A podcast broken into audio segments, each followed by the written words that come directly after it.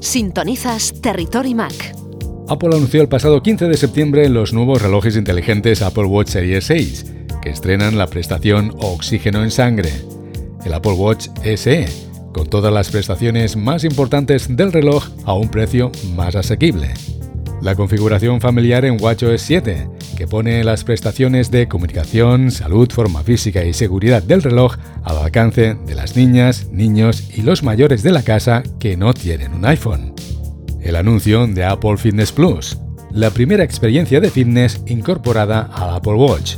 También Apple One, una forma más fácil de tener todos los servicios de suscripción de Apple en un único plan el iPad de octava generación con el chip A12 Bionic que lleva el Neural Engine por primera vez al modelo de iPad más asequible, y el iPad Air, según Apple, el más potente, versátil y colorido hasta la fecha. De todas estas novedades vamos a conocer la opinión de Sergio Navas, ingeniero industrial, youtuber y editor de isenacode.com. Conectamos con el módulo de transmisiones de Badalona. ¿Qué tal, Sergio? Bienvenido a Territory Mac. Muy buenas, Jaume. Un placer estar de nuevo aquí en Territory Mac. Qué bueno que hayas vuelto, porque lo cierto es que a mí los programas que tú haces aquí en Territory Mac de las semanas de Keynote me parecen epiquísimos, impresionantes. Eres un buen amigo. Sergio, ¿qué te pareció el transcurso de la Keynote?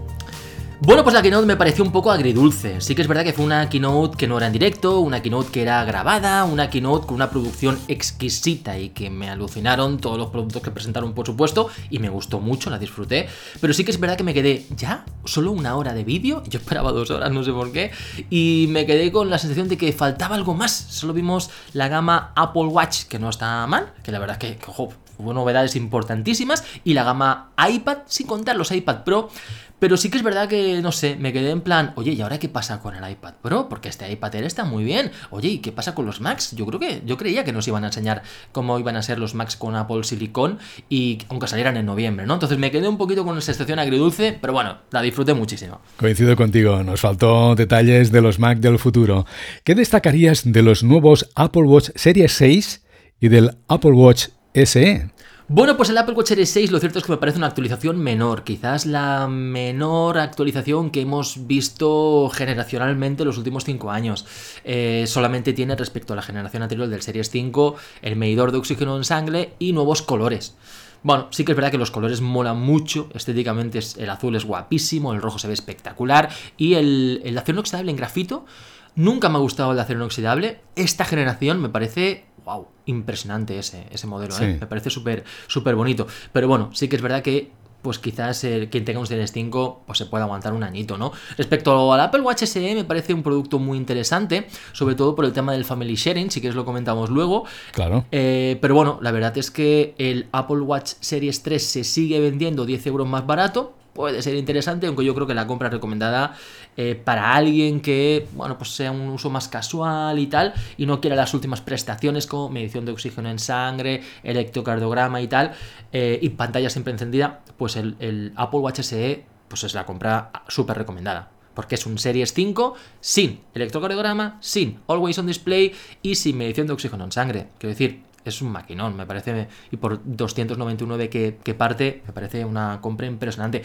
Apple lo que ha pretendido ha sido eh, tener una gama muy equilibrada en precios, partiendo del Apple Watch Series 3 que aún se vende, y sin duda oh, pues hasta ahora vende tres veces más que el segundo que más vende de wearables, que es Huawei, y le sigue Xiaomi. Es que Apple está barriendo en, en wearables, pues ahora con estas novedades, pues va a arrasar mucho más, porque realmente hay mucho más abanico de precios.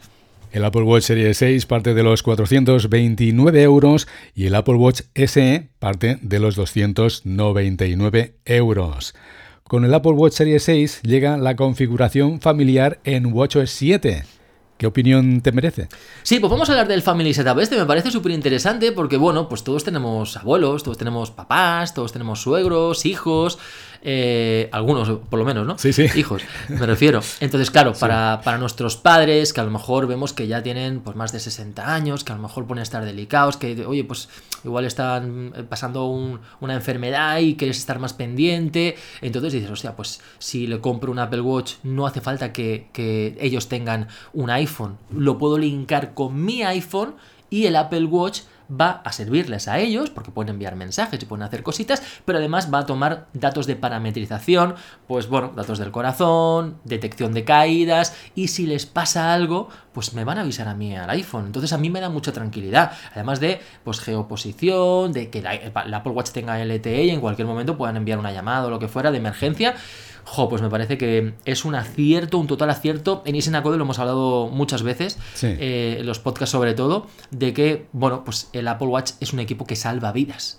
Y para los mayores sobre todo es una herramienta prácticamente imprescindible. Entonces ahora que no tiene por qué estar linkado a un iPhone, sino que puede uno de la familia tener el iPhone y linkar todos los Apple Watch de la familia a ese iPhone, me parece pues que es algo que tenía que llegar, es una herramienta de, de seguridad, pues me parece impresionante, un avance, para mí lo que me pareció más interesante de la que no, de verdad, porque es que es súper útil esto. Es como la medición de oxígeno en sangre. Mi mujer es enfermera y lo cierto es que me cuenta que en el hospital hacen muchas pruebas y hacen muchas cosas, pero claro, por esto de la pandemia estamos viviendo, eh, pues al final, eh, un, problema con un virus respiratorio. Entonces, la saturación de oxígeno en sangre es un dato que se mira. Hay gente que llega al hospital y que realmente los tienen que intubar directamente, meterlos en la UCI, eh, porque, porque se ahogan, porque no pueden respirar. Y es que tienen ya la saturación, me cuenta que llegan a 60 de saturación de oxígeno en sangre, 70, que llegan ya muy perjudicados, que llegan ya muy mal. Entonces, bueno, evidentemente para llegar a ese estado, pues tienes que pasar de estar bien, ir bajando progresivamente, no cambia de un día a otro. Entonces, si la saturación de oxígeno en sangre, el valor es entre 95 y 100, oye, pues conforme vas bajando, pues igual puedes pillar a tiempo que algo no te va bien, ¿no? Y a lo mejor ya vas al hospital no cuando estás ahogándote, sino cuando dices, oye, aquí pasa algo porque me ha bajado de 95 y estoy ya en 85, que ya se notaría, ¿no? Pero bueno, con esto de los asintomáticos no es que la gente no tenga síntomas, es que no los notan, pero los, la enfermedad la tienen. Claro. Apple anunció también Apple Fitness.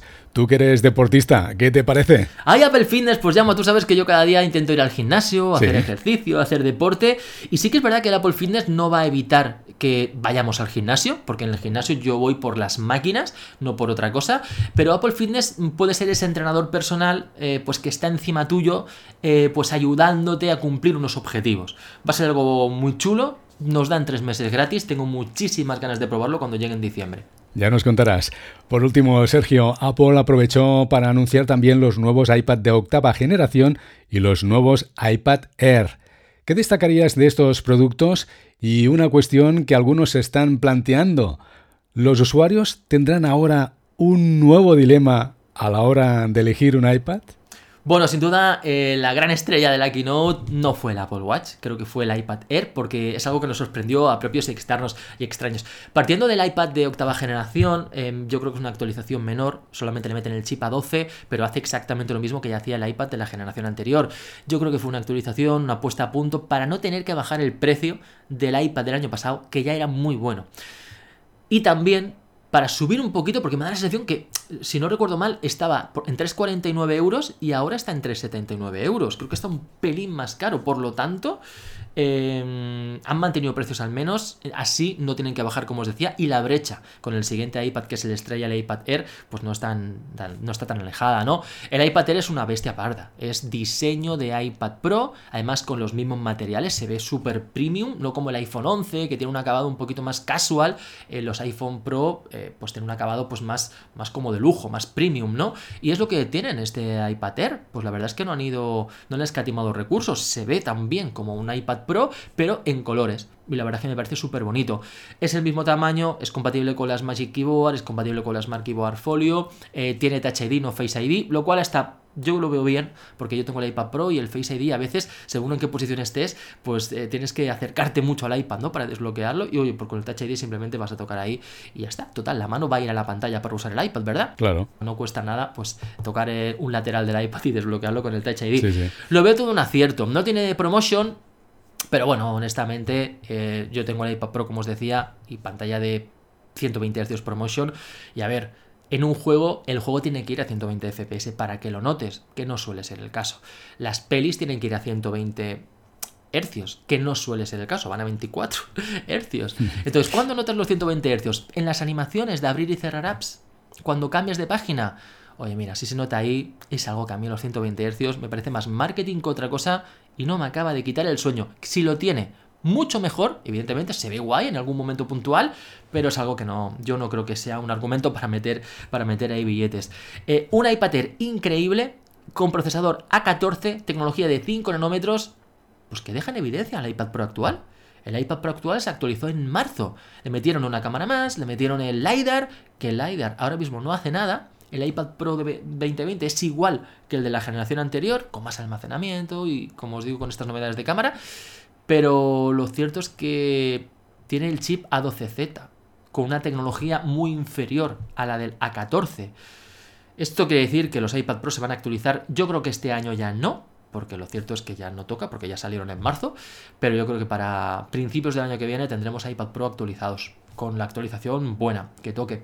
Entonces me parece que la gama iPad queda súper, súper interesante. Sin duda, para estudiantes, pues lo cierto es que mi hija con esto del confinamiento, al hacer clases online el, curso pasado, a principios de año, ¿no?